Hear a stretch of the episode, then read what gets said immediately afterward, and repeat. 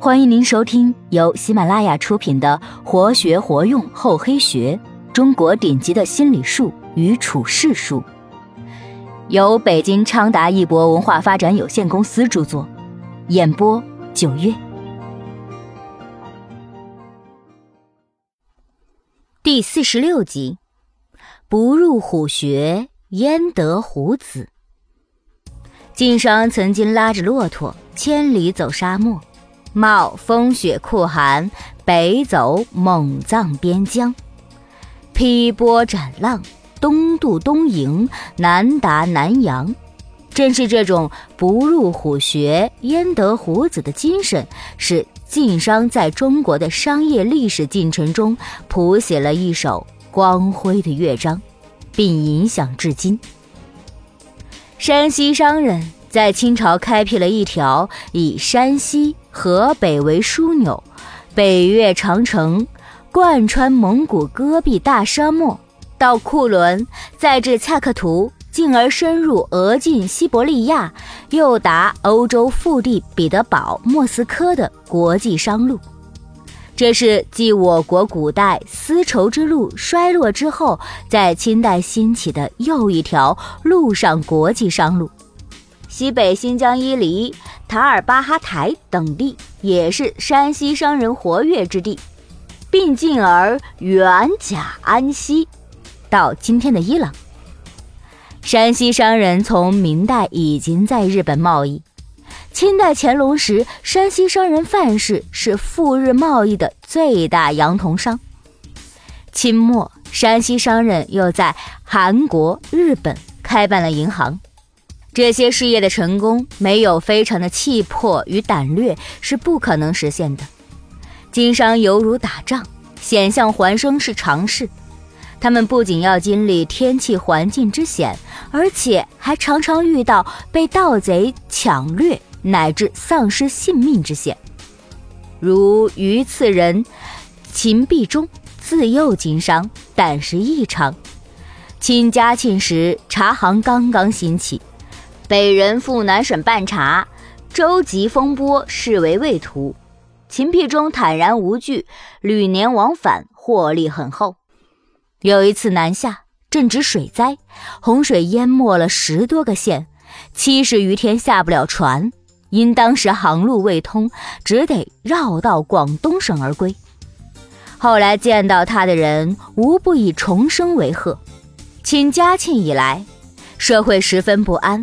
盗贼四出，商人外出经商很不安全。亲人徐继奢说：“向来太分之道，皆未出于交城之葫芦峪；口北之道，皆未出于近边之蒙古。今则此两项人绝不干涉，皆山东人为之。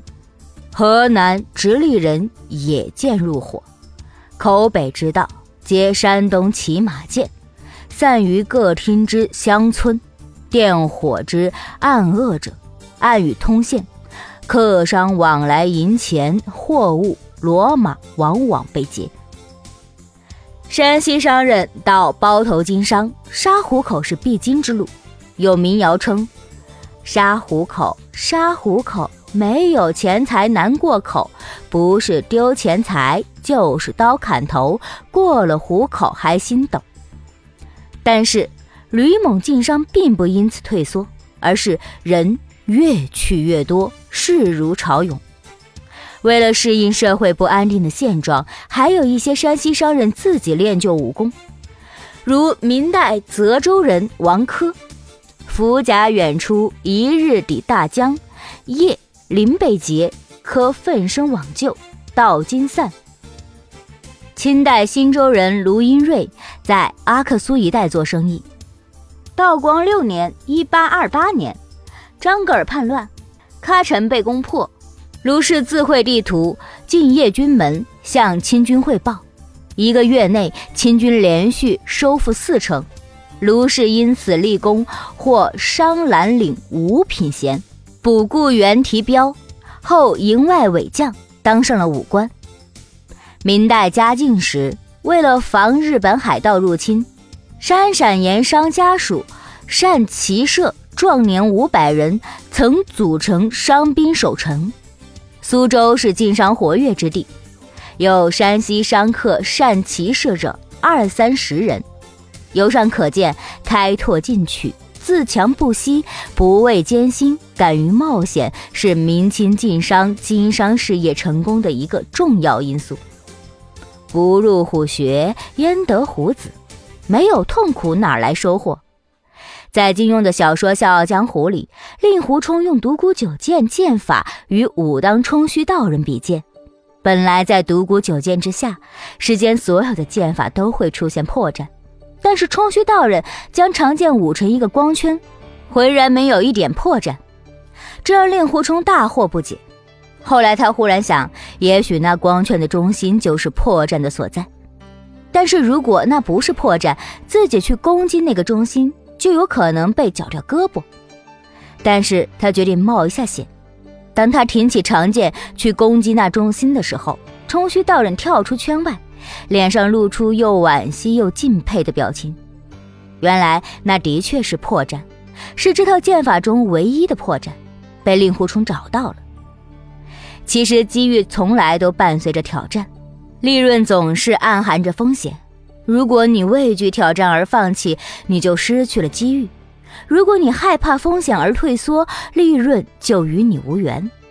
所以说，冒险有时其实有惊无险，最后会有丰厚的回报在那儿等着你。倒是最大的冒险却是不去冒险，因为那样你将一无所得。本集播讲完毕，感谢您的收听，我们下集再见。